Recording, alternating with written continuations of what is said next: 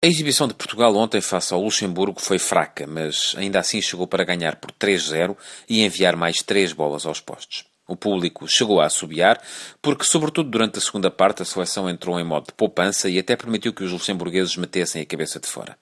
Além disso, o empate da Rússia em Baku, que significa que, tendo ganho a Israel, Portugal até já estaria no Mundial, também não ajudou nada, ainda que mandou bom senso dizer que, caso Portugal tivesse ganho a Israel, os russos também não escorregariam ontem com o Azerbaijão.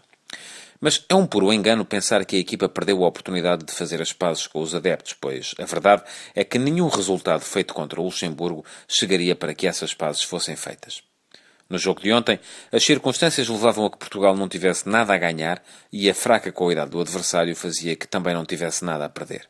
As emoções, essas ficam reservadas para os play-offs de novembro. E aí, não só o nível de exigência será muito maior, como Portugal terá de admitir o seu favoritismo face a todos os adversários possíveis, incluindo a França ainda que, como é evidente, se o sorteio designar a Islândia, será melhor do que a Roménia ou, por esta ordem, que a Suécia ou que a França, estes dois, os opositores a evitar a todo custo.